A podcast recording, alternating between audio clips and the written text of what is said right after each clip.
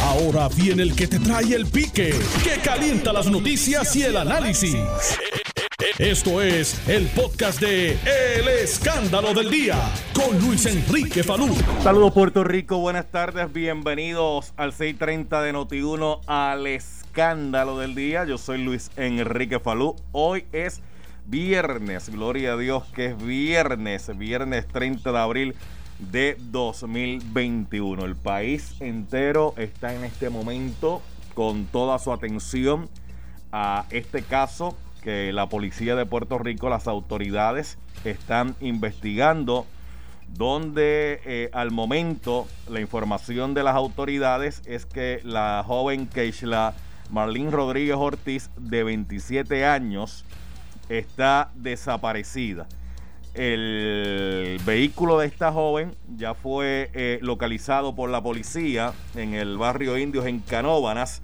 La joven aún eh, no aparece y mientras está ocurriendo eso, simultáneamente las autoridades están, ¿verdad? En el proceso de investigación. Entrevistaron hace unos minutos a Félix Diamante Verdejo. Félix el Diamante Verdejo, boxeador puertorriqueño, que se plantea eh, que tenía una relación sentimental con esta joven y que aparentemente, pues, eh, la joven eh, le notificó, según plantean las autoridades, en algún momento a él de que estaba en etapa de, gestación, embarazada, y que él pues le pidió, según dicen las autoridades, ¿verdad? Pues una prueba de embarazo. Al momento, la joven todavía continúa desaparecida. Las autoridades están llevando a cabo la, investigación sobre, sobre este caso. Eh, la gente ya ha comenzado a través de las redes sociales a llevar sus especulaciones y sería recomendable en este momento, mire, dejar que la investigación fluya. Los, los Perry Mason caseros, ¿tú te acuerdas de Perry Mason, verdad? El detective de silla de ruedas, los Perry Mason caseros, está chévere, ¿verdad? Para analizar la ciencia ficción, para analizar las películas, para analizar las series, pero la vida real no necesariamente funciona de la misma forma y de la misma manera. Mire, esperemos en Dios como dijo el comisionado del negociado de la policía, Antonio Figueroa, esperemos en Dios que esta joven aparezca con vida. Esperemos en Dios que en cualquier momento pues pueda llegar la noticia de que pues la joven se encuentra bien. Eso es lo que uno espera, ¿verdad? Uno no pierde esa esperanza. Eh, de lo contrario, pues, ¿verdad? Pues sería bien triste y bien lamentable que le haya sucedido algo a esta, a esta joven como ha ocurrido en otras ocasiones aquí en Puerto Rico. Pero hay que dejar que las autoridades sean los que lleven a cabo el proceso de investigación y evitar añadir o quitar comentarios que en vez de ayudar, porque a veces la gente lo hace con la buena fe de ayudar, lo que están haciendo posiblemente es desayudando, desayudando. Mire, yo tengo aquí al licenciado Antonio Zagaldía, lo llamo un, momentito rápido, porque yo quiero que me explique, me explique el proceso, porque yo escucho ese término de persona de interés y, y, para mí eso es nuevo de un tiempo para acá, porque yo que llevo muchos años en esto, la realidad era que la policía no, no, no identificaba a nadie como persona de interés. Antes era o sospechoso o no sospechoso. Ese era el término que la policía utilizaba cuando iban a entrevistar a alguien relacionado a un caso. Pero de un tiempo para acá, ya van varios añitos, que ahora se le conoce como persona de interés, como para hacerlo distinto a llamarlo sospechoso. Licenciado, saludo, buenas tardes. Saludos, Luis Enrique. ¿Cómo está usted? muy bien, gracias a Dios. Déjame decir, comentarte esto inicialmente, que para mí es sumamente importante por experiencias en el pasado y en otros casos. Sí. Yo vi que ocuparon un vehículo ya. Sí. Que el vehículo está cerrado. Sí. ¿Estoy bien hasta ahora? Sí. ¿Verificaron el interior del baúl? Bueno, lo que yo escuché al comisionado del negociado de la policía, digo, por eso lo escuché temprano, bien temprano, era que había identificado el lugar donde estaba el vehículo, que se iba a sellar el vehículo en el proceso de la investigación y me imagino que en ese proceso pues será para, eh, no sé si hace falta obtener una orden para, para, para poder registrar el vehículo, no lo sé. Malú, ¿por qué yo te estoy diciendo el baúl? Claro, yo sí, yo entiendo lo que usted me quiere plantear y yo esperaría, yo esperaría en Dios que no. Pero lo primero que uno hace, olvídate de una orden de allanamiento. Tú tienes un vehículo eh, abandonado o estacionado, como le quieran llamar. Y eh, la dueña está desaparecida. ¿Qué rayos orden de allanamiento? Tú tienes que verificar que en el baúl no haya nadie. Esa es, lo primero que se hace. Esa es la lógica que se debería utilizar. Pero usted... ¿Qué pasó en, el, ¿Qué pasó en otro caso? ¿Dónde estaba el oxiso? En el carro y no lo habían registrado. sí, recordamos aquel caso. Sí, eh, de hecho, ese caso fue un empleado de energía eléctrica que chocó eh, con su guagua Montero y el cadáver de la parte delantera fue a tener la parte trasera de la guagua. De hecho, la policía ocupó la guagua, la policía se llevó la guagua en el estacionamiento. Después fue que vinieron a dar con el, con, el paradero del cuerpo. Eh, oye, oye, oye, yo te puedo asegurar que una situación así, tú tienes que descartar inmediatamente, porque tú estás buscando este, uh, una persona viva o una persona que yo esperaría que no, este, fallecida. Pues lo primero que tú tienes que verificar es el interior del carro eso lo hace visualmente, pero el baúl, tú tienes que abrir el baúl para ver que no haya algo que uno no se, no se quiere imaginar. Claro, claro. Ahí, ahí no hace falta ninguna orden de allanamiento, punto. Pero hasta donde yo había escuchado el comisionado, el, vehículo estaba en, en, posesión de la policía, lo, lo iban a sellar, ¿verdad? Para que nadie este, ah. pueda alterar la escena, pero el detalle de que se habían verificado en el baúl, a mí, a mí no me consta, no lo escuché al decir eso, posiblemente pudo haber pasado y yo no lo sepa. O sea, dejó, también la puerta abierta a eso, ¿verdad? Que, no tengan una sorpresa. Yo espera, yo espero equivocarme, que no haya una sorpresa. Dios, Dios proteja a, esta joven. De, Ahora, de hecho, escuché al comisionado también bien seguro cuando y, de hecho se le, preguntaron al comisionado, ¿por qué usted está tan seguro que él planteaba en todo momento eh, de que la chica va a aparecer viva?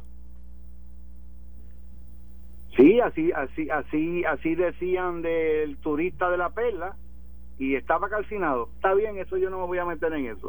Ahora, déjame contestarte la pregunta muy válida que me estás haciendo.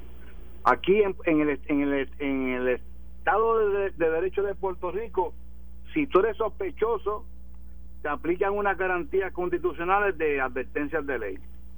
Si no eres sospechoso, el Estado te puede interrogar sin advertencias de ley. El término persona de interés es un invento de un hay un programa de televisión que yo no sé si la dan de Estados Unidos que se llama Person of Interest. Entonces, muchas veces es una persona de interés y es como una un subterfugio para no tener que hacer advertencias de ley. Eso jurídicamente, a mí me han dicho la policía, yo no, no, lo de persona de interés, por eso no existe. O es sospechoso o no es sospechoso. Eh, porque si me dice persona de interés, yo lo voy a coger como sospechoso y me tiene que hacer la advertencia a la persona. Así que eso no existe jurídicamente hablando, eh, se ha propagado, yo, yo he escuchado personas de mucha capacidad, hasta exsecretarios de justicia hablar de personas de interés. Eso se puso de moda, Faru, con el caso de la muerte de Lorenzo Dana Cacho. Todos eran personas de interés. Y es una manera de uno burlar una garantía de advertencias de ley. De hecho, ahora que usted plantea eso de las garantías que hay, ¿verdad? Para cumplir con todos estos procesos, con el debido proceso de ley, hay unas garantías constitucionales, ¿verdad? Y Verdejo, Félix Verdejo, acude al cuartel de la policía, ya sea porque fue citado o ya sea porque fue voluntariamente, según dijo uno de sus abogados, dijo, no, se presentó aquí voluntariamente. Este, pero el punto es que le hicieron varias preguntas y él en todo momento planteó seguir el consejo de sus abogados, que fue que no contestara ninguna. O sea, está utilizando el derecho constitucional eh, de, poder permanecer en silencio eh, y no contestar y no hablar, porque al momento contra él no hay un procedimiento, más allá de que lo están entrevistando. Eso, eso, eso, eso requiere una, una escuelita de derecho, Falú. Pues dele. Vamos a ver, si yo soy agente de la policía y cito una, eh, eh, eh, y creo que él fue voluntariamente, según dice la noticia, y yo, yo le hago unas preguntas y no me las contesta, yo le voy a preguntar porque usted no la quiere contestar. Mire, usted está aquí voluntariamente, yo no, usted en este momento no sospechoso de nada. Ah, no la quiere contestar y voy al tribunal y consigo una orden. Voy donde un fiscal, mire fiscal, citamos a Félix Verdejo y no quiso contestar ninguna pregunta, eh, o vino voluntariamente, eh, y, eso en última instancia lo, resuelve un tribunal, porque si tú no eres sospechoso, Falú, y tú y el cliente no levanta el, la, autoincriminación y la autoincriminación se levanta pregunta a pregunta porque si yo le pregunto a la persona cómo tú te llamas y, ah. y él me dice no yo no contesto eso pero pues, eso no es autoincriminatorio ¿qué usted tiene? O sea, y, la autoincriminación que, que es un concepto válido constitucional se levanta pregunta a pregunta no se no se levanta en términos generales por ejemplo, por, ejemplo, licenciado, por ejemplo, el policía que le pregunte a la persona, este, usted estuvo anoche con fulana o con fulano y que la persona le diga, no, esa pregunta yo no la voy a contestar. Y yo le pregunto, ¿por qué no la quiere contestar? Pues porque me asiste el derecho, pues me asiste el derecho constitucional a permanecer callado. No, no, o sea, usted si contesta esa pregunta se autoincrimina, eso es lo que usted está diciendo. No necesariamente.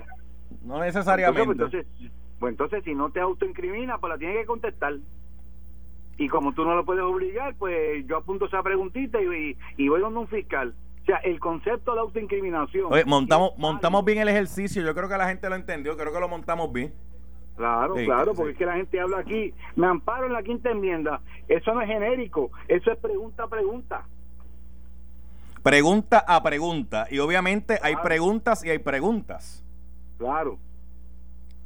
Y la pregunta es, Faru, si yo voy voluntariamente a la policía en una circunstancia así y no contesto ninguna pregunta, ¿y sabes para qué fui? Por eso que quiero saber ese punto, porque eso puede ser un tecnicismo, licenciado, cuando hablamos que la persona se presenta de manera voluntaria, porque desde ayer y temprano hoy, yo escuchaba en la mañana, él va a llegar al cuartel a las 10 de la mañana. Bueno, eso pudo haber sido de dos maneras. Que él haya llamado a sus abogados y sus abogados hayan dicho, mira, estamos disponibles para llegar mañana al cuartel a las 10 de la mañana para que nos reciban allí o puede ser que lo hayan citado. Lo que yo lo que veo es que y mira, yo no me meto con el trabajo de los abogados, yo los conozco a los dos compañeros, pero yo creo que fue muy apresurado tú llegar con Félix Verdejo a un cuartel al 6 de San Juan, no contestar ninguna pregunta. Eso requiere primero que tú te sientes con la persona, eh, pases una, le hagan un montón de preguntas. Yo no sé si le van a pedir el teléfono, eh, celular. Eh, para eso, si no le entrega voluntariamente, requieren una orden de allanamiento. Eh, pero yo creo que tú luces mal con una persona que está ante los ojos del mundo, porque Félix Verdejo es, una, es un boxeador de calibre mundial y lo llevas al CIC a no contestar ninguna pregunta y peor que los abogados salgan y no contesten preguntas. ¿Y para qué fueron? ¿Para que les tomaran fotos? O fueron, o, fueron basados que desde ayer el planteamiento que estaban haciendo, ¿verdad? Personas, incluso los familiares, es que la joven tenía una relación con, el, alegadamente, con el boxeador y que la joven aparentemente está embarazada y le iba a notificar el embarazo, se lo notificó y él le pidió una prueba de embarazo y que en, en, ese, en todo ese momento que estamos hablando de esto, de la relación con el boxeador, del posible embarazo, se da la noticia de la desaparición de la joven. Ejemplo, una pregunta legítima. Señor Verdejo, ¿usted sabía que eh, esta joven tenía una relación con usted? ¿Usted sabía que estaba embarazada? Eh, ese tipo de preguntas. Ah, yo eh, me autoincrimino. El, el, derecho a la autoincriminación se respeta, pero si, porque si, si se levanta correctamente, si no se levanta correctamente, pues ya tú sabes entonces que la persona para qué para qué va porque eh, Farú levanta más suspicacia el que hay Félix Verdejo haya ido a no contestar preguntas. Entonces la gente va a decir está escondiendo la verdad porque si no contestó nada algo sabe que no quiere decir. Entonces la pregunta es para qué va para qué va hay otro aquí hay otro elemento aquí hay otro elemento licenciado porque también aunque se habla verdad pues de pues la persona de interés, la relación con la joven. Hay que corroborar también con los familiares, con otras personas, si la joven había recibido algún tipo de, eh, de, amenaza, si la joven había confrontado algún tipo de problema con cualquier otro ser humano en el planeta. Eh, correcto. Acuérdate que ya los familiares levantaron el dedo acusador sobre Félix Verdejo. Claro, son, son los familiares que están en el dolor, que es una cosa horrible. Yo no quisiera pasar por eso eh, yo puedo entender las emociones de los familiares, pero ya han levantado el dedo acusador. Entonces tú tienes que manejar este tipo de asuntos en una combinación de una estrategia mediática también, porque las estrategias en los casos no radicados son importantísimas. Eh, entonces yo no puedo ir a un cuartel a no contestar ninguna pregunta y como abogado a no contestar preguntas porque levanto una suspicacia en contra de mi cliente. Porque la prensa siempre va a, va a buscar alguna contestación y si el abogado no se la da, es peor para el cliente, quien paga las consecuencias de la falta de comunicación de algunos abogados con los medios, es el cliente, porque el abogado no está acusado. Y, muchos abogados no, no, no saben o no les gusta manejar los casos de esta naturaleza mediática y yo les digo con el respeto que se merecen para que se meten pero también también con este asunto hay que tener mucho cuidado porque normalmente la gente voy a utilizar un término bueno compra la primera versión que escuchan. Y, después que compran esa versión es bien difícil sacarlos de ahí. Después que la a mí, mira lo que pasó con Anacacho, la primera versión la, el pueblo gente la compró y, se quedaron ahí siempre. Por eso, eh, y, es bien difícil después este, moverse del asunto, convencer a la gente que no fue como la primera versión que se dio. De hecho, yo estaba escuchando la conferencia cuando le preguntaron al comisionado, mire, ¿y tiene abogado Verdejo? Y le dijo, bueno, creo que sí, creo que Fuente. Y alguien le dijo, Andreu Fuente. Y yo, ah, entonces todo el mundo asumió, oye, ven acá, tú sabes, Fuente es un abogado, tú sabes, eh, ¿quién va? Y empezaron a, cuestionar sobre eso. Y cuando Verdejo llegó allí, llegó con otros abogados. Sí, en, una situación así, ¿a quién tú te vas a buscar? ¿A Colibrí? Con el respeto de Colibrí, porque yo sé que no es abogado. Tremendo actor. además que Verdejo tiene recursos económicos, pues tú tienes que buscarte abogados o abogado este, de acuerdo a las circunstancias de lo que te están citando. Si te están citando por un caso de un accidente de tránsito, pues tú sabes a quién vas a buscar. O sea, yo, Colina es un abogado de experiencia, dirigió crimen organizado del Departamento de Justicia. El otro fiscal que estaba, que el otro abogado está con él fue fiscal también. Son abogados de experiencia. La crítica mía abogados que cogen casos mediáticos es que tienen que tienen que llevar a sus clientes a tratar de que la imagen de ellos eh, eh, se suavice. Pero si es un caso antipatí, eh, antipático, todo el país está orando porque esta joven aparezca. Todo el país se ha solidarizado con la mamá y con la hermana. Pues si tú vas con Félix Verdejo al tribunal, que ya la mamá ha dicho, al, cuartel, perdóname, mm. que le ha hecho imputaciones, tú tienes que llevar a, a Félix Verdejo para aclarar dudas, no para crear interrogantes en contra de Felipe Verdejo. Para eso no lo lleve. Mire, licenciado, usted me hablaba, pues encuentran el carro, es el carro, que para uno corroborar si es el carro o no es el carro, la policía hay un carro tiene, la, tiene las características del carro de la joven. ¿Qué es lo primero que uno hace? Uno va al registro de vehículo de motor. Bueno, y, dijeron que este era el de ella. Por eso. Por eso, pero uno corrobora eso. Ah, mira, está a nombre de ella, ese es el carro. Ah, pues mira, está a nombre de un... Pero el carro que conducía era ese. Ok, ya tenemos el carro. Usted me planteó, usted hace una inspección visual como usted me dijo ahorita. Y usted me dijo, y Falú y el baúl. Y yo le dije, bueno, dijeron que lo iban a sellar en lo que hacen la respectiva, eh, ¿verdad? Asunto técnico que tengan que hacer. Llega a la unidad canina. ¿Para que uno, para que uno lleve una unidad canina? Bueno, para olfatear y a lo mejor el perro. Pero porque, pero ahora le pregunto yo como me dijo usted ahorita a mí cuando yo le estaba planteando el tecnicismo y por qué no abren el baúl. Eh, lo primero que yo hubiese hecho en una circunstancia así abrir el baúl, lo, eh, aunque tenga que forzar la cerradura, porque yo quiero saber si en ese baúl hay alguien herido, eh, ok, pero, pero, pero en ley, en los tecnicismos de ley, licenciado, ¿hay algo que impida eso? Por ejemplo, vamos a suponer. vamos a suponer, esto es un ejemplo. Esto, es un ejemplo. Llega la policía, es el carro de ella, viene la policía y dice, espera, deja chequear. chequearon la parte delantera, parte trasera, y a alguien se le ocurre, ok, vamos a forzar el baúl para abrirlo. Y de momento forzan el baúl para abrirlo y ahí no hay nada. Y, da y esperemos en Dios, y aparece la joven más adelante. Ahí, ¿qué ocurrió ahí? Nada, la señora, la joven, gracias a Dios, está bien y no tiene ningún derecho eh, a, reclamarse de que si lo que la policía está descartando que haya un cuerpo moribundo en el baúl. ¿Dónde, dónde estaba Luis Vigoró? En el baúl del carro moribundo. Sí. Cuando lo quemaron. Así fue. Ah, así fue. Así este, lo que te quiero decir es que aquí la, aquí la, la gente habla de orden de, allanamiento como papagayo. Eh, el, ¿El carro de quién es? El carro es de la que está desaparecida. Pero hasta ahora, pues, es, hasta pues, ahora eso es lo hasta ahora, oficialmente hasta ahora, eso es lo que tenemos. Una persona que está desaparecida. Las autoridades están llevando a cabo una investigación. Eh, hay una persona de interés que así es que la policía lo ha identificado, que es el boxeador Félix Diamante Verdejo. Le han hecho unas preguntas, él acudió con sus abogados y en su derecho constitucional decidió no contestar ninguna pregunta.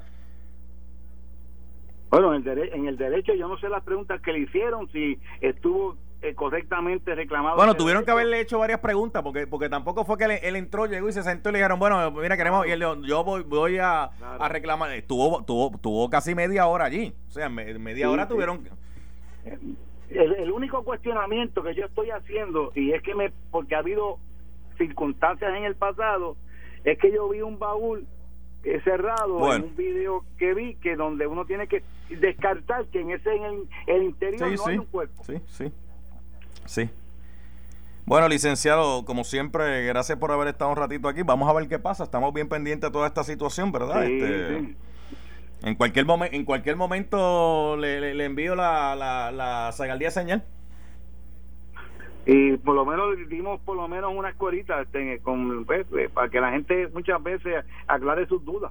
Sí, sí, porque la, la, gente obviamente en el marco de la especulación a través de las redes sociales, pues los Perry Mason caseros ¿Usted se acuerda de Perry Mason, verdad? Bueno, Perry Mason ganaba caso porque era en un programa de televisión, Raymond Bird. Mire, gracias, licenciado. Digo, yo, yo no había nacido cuando eso. Sí, claro. Yo te estoy escuchando sí, Sí, claro. Buenas tardes, licenciado. Buenas tardes. Bueno, nos vemos después. Estás escuchando el podcast de Noti1. El escándalo del día con Luis Enrique Falú. Mira, eh, ustedes escucharon que yo le insistí en varias ocasiones preguntarle al licenciado Antonio Segardía sobre el hecho de por qué no abrieron el baúl. Pues mira, hay varios elementos de prudencia, número uno, por parte de las autoridades.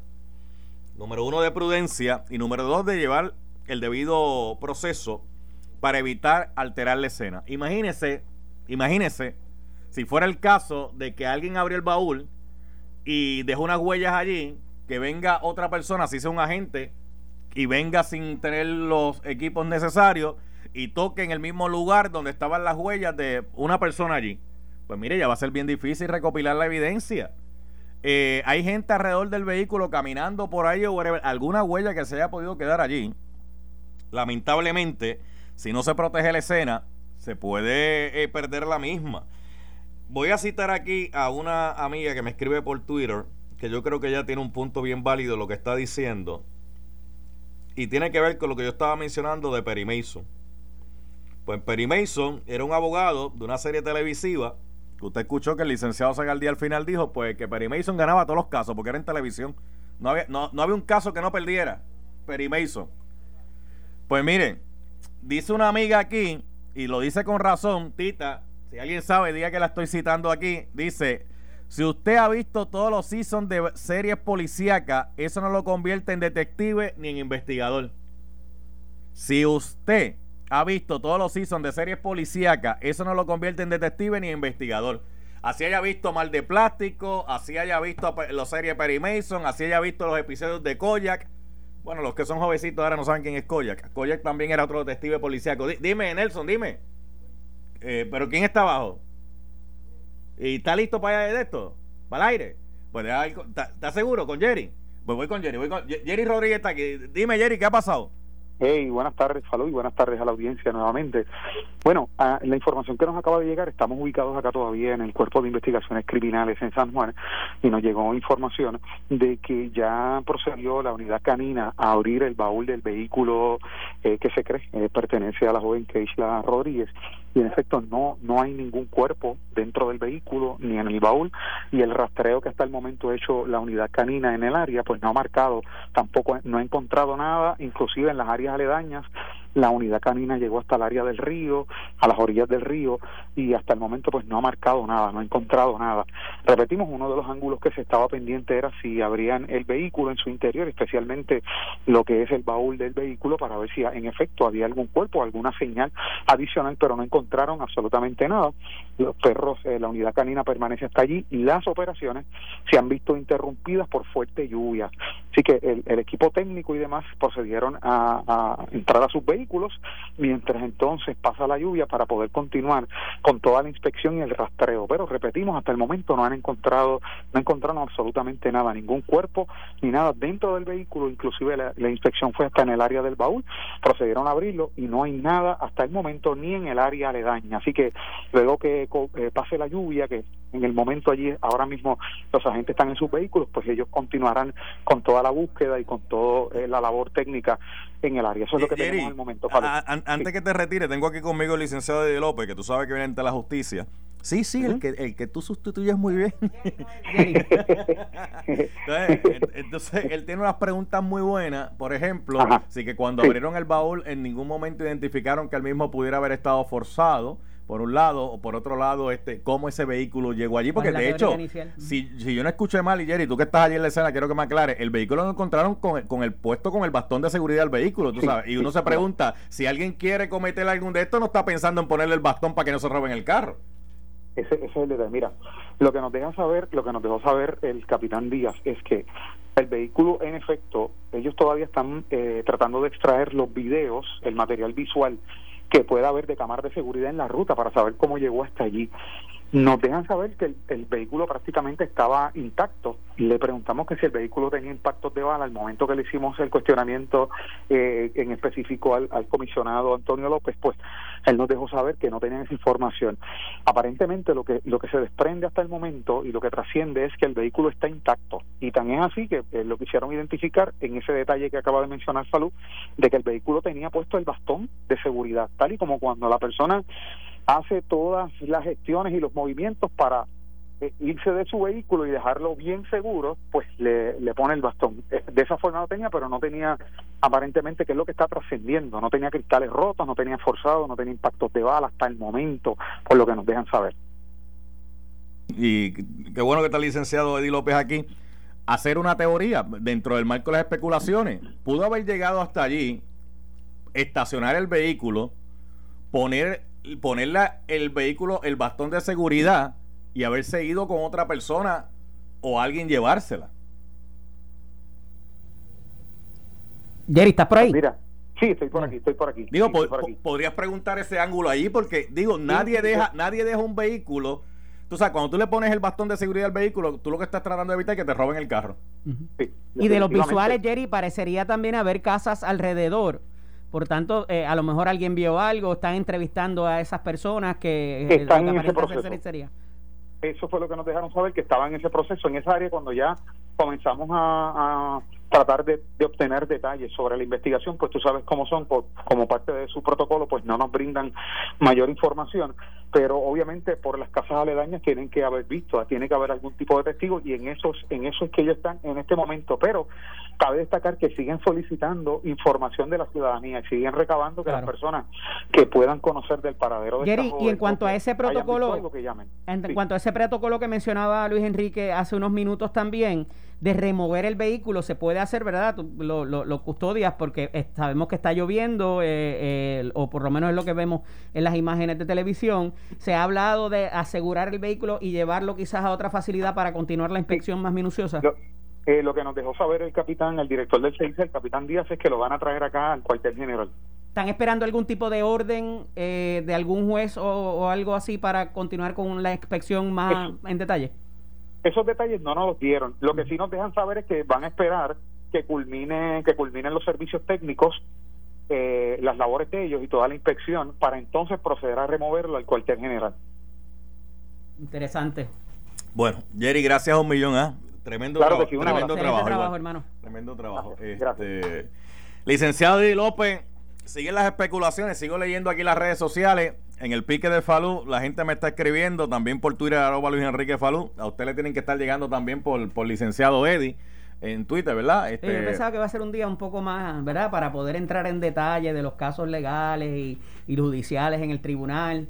Llegó la lo de Jensen Medina en la mañana, llegó la notificación y después tan tan tan tan todo lo demás ha sido este caso de que está, todo el sí, está todo el mundo enfocado en el caso de Keishla Marlene que déjame dar fíjate que la, alerta rosa entiendo que había salido desde ayer Luis Enrique. sí, este pero eso había pasado desapercibido hasta que entonces es que se ubica a la, a la persona o se relaciona a la persona con la eh, figura de el, boxeador verdad de, de Félix eh, Verdejo el diamante Verdejo eh, y en la mañana de hoy pues toma otro giro cuando entonces se le se le hace el acercamiento para o la invitación al acercamiento ante el CIC, eh, eh, que resulta esa dinámica también, hay que ver qué pasó ahí, por qué fue tan breve, eh, qué preguntas se le hicieron y qué advertencias, si algunas, se le hicieron a la persona. Eso lo discutiremos más en detalle ahorita de lo que pudo haber pasado ahí, porque verdad, no sabemos, no, no hubo expresiones ni del abogado ni del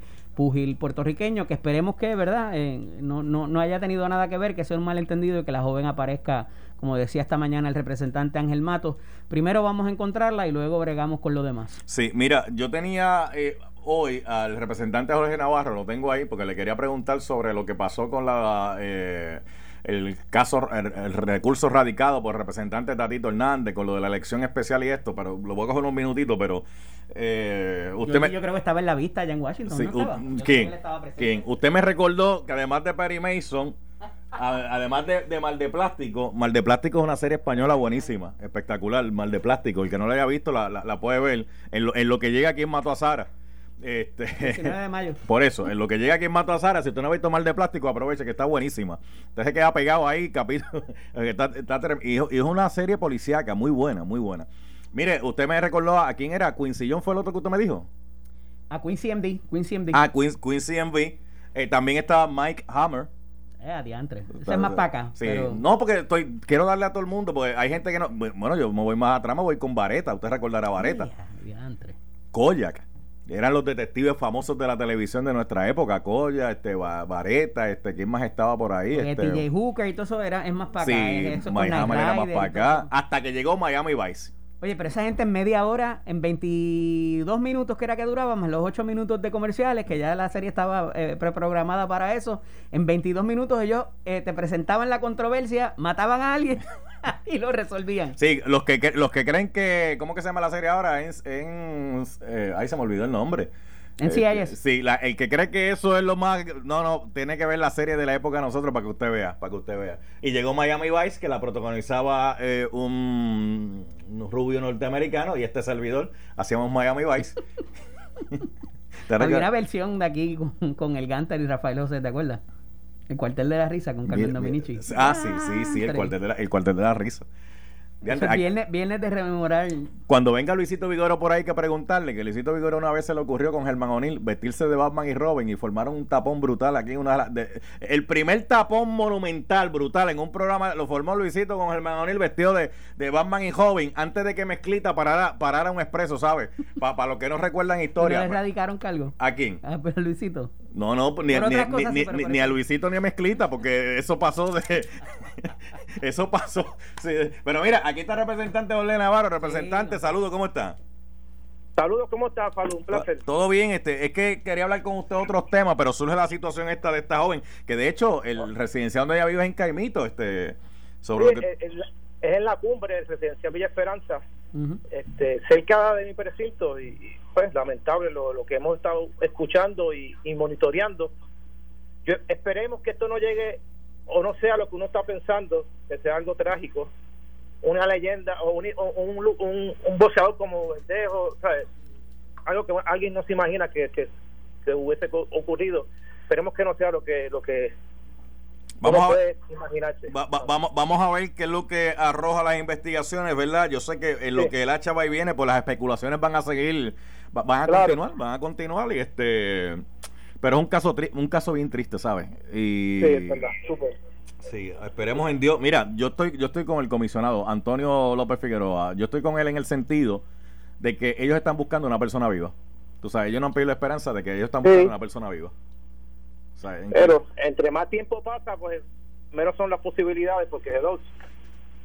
Este, como escuché a los familiares contentos cuando ella le, dio la noticia de que estaba embarazada, que ocurra esto, pues y, ese elemento, usted licenciado de López, que es abogado, ese elemento, que también lo dialogó con Segal Díaz, de que pues se haya presentado voluntariamente el boxeador al cuartel, según lo que plantea, pero cuando llegó allí, pues no quiso contestar preguntas. Y obviamente no necesariamente deben ser las preguntas eh, de que cómo tú te llamas, dónde tú ibas, qué tú te dedicas. Me imagino que esas no fueron las preguntas. Me imagino que tú, las preguntas. Mínimo, mínimo. ¿Cuándo fue la última vez que la viste? ¿Cuándo fue la última vez que hablaste con ella? ¿O cuándo fue la última vez que hubo alguna interacción de algún tipo, verdad? Eh, ya sea llamada telefónica, correo electrónico, eh, mensaje de texto. ¿De qué hablaron? ¿Cómo fue esa conversación? Si fue una conversación. Supiste si ella está, ¿verdad? Fue a atenderse a alguna cita o algo por lo que faltó al trabajo. O sea, hay, hay, hay, cosas que son básicas, se caen de la mata y que no necesariamente implica la intervención investigaticia de, de las autoridades, ¿verdad? Eh, simple y sencillamente para continuar. O sea, no porque te estoy investigando porque piense que hay algo que tú tienes que ver, sino para saber el, el, el, y poner en perspectiva el tramo que ella haya recorrido. Pero hay un punto que hay un punto, hay un punto que dijo uno de los abogados, licenciado de López y representante de Jordi Navarro, en el sentido que le, dijeron, mira, tú eres una figura pública, alguien reconocido, eh, únete al llamado que estamos haciendo para, para, ¿verdad? Si alguien puede aportar eh, información mucha gente empezó a especular, que de hecho lo que el representante me está diciendo este, cuando me dice lo que uno se puede imaginar, es porque si, si tú no tienes nada que ver con el asunto, ¿por qué tú reclamas eh, mantener silencio? Sí. sí, es que no tiene hecho, no tiene sospecha el silencio no se puede cuestionar, el silencio de, ¿verdad? Y más cuando una persona pudiera ser más allá de persona de interés, como le llaman ahora, eh, si hay algún tipo de sospecha sobre esa persona y pues, eh, ¿verdad? Él, ese es su derecho a permanecer callado, eh, sea acusado o no. Eh, pero ciertamente levanta banderas el que no se haya, como tú muy bien dices, aunado a ese esfuerzo por encontrarla para seguir los últimos pasos que pudo haber dado antes de que se, eh, se reportara desaparecida. Yo voy a repautar, yo voy a repautar esta entrevista con el representante de Navarro. no, no, pero, pero no se vaya, de muchos otros temas, pero no se vaya. Tiene un minutito para que me diga qué le pasó a Rafael Tatito Hernández. Bueno, que sigue cogiendo derrotas en los tribunales, el solitario, lo llama el llanero solitario. Tú ves al presidente del partido, Solita Mau, que no está en ninguna de las demandas que él, ha, sometido en los diferentes eh, eh, tribunales y sigue cogiendo pelas. Ahora la última fue esa, ahora va a apelar al Tribunal Circuito de Boston. uno tiene que respetar las determinaciones de un pueblo. Y si ya un pueblo toma una determinación, y, y no es que puede haber gente que no le gusta la elección especial y los cabilderos de la estadidad, pero ya hubo un mandato y el gobernador fue claro que una vez llegara a la gobernación iba a cumplir ese mandato. Si ellos en el pasado, cuando ganaba el Estado y asociado, no hacían nada, son otros 20 pesos. Pero aquí el gobierno ha sido claro, estamos siguiendo el mandato. De hecho, está pagando eh, una millonada a cabilderos y, en el mismo contrato dice para, para, para derrotar o descarrilar la estadidad. Está politiqueando con fondos de la legislatura para tratar de adelantar el que lo que pidió el pueblo en la elección pasada tenga cabida en el Congreso y en el Senado, que es lo que van a hacer estos cabilderos una vez sean electos en mayo 16. Pues Así que va a seguir cogiendo pelas porque es clara la determinación de un gobierno y un mandato electoral. Bueno, gracias, representante. Repautamos, repautamos, gracias a un millón. Mire, el, programa que no se pueden perder ahora ante la justicia va a estar buenísimo con el licenciado Eddie López, el licenciado Felina Mercado y el ex jefe de los fiscales, el licenciado José Capo. Eso no se lo pueden perder por nada del mundo. Mira, Nelson y público y licenciado. Buen fin de semana. Eh, esto fue el podcast de Noti 1630. El escándalo del día con Luis Enrique Falú. Dale play a tu podcast favorito a través de Apple Podcasts, Spotify, Google Podcasts, Stitcher y notiuno.com.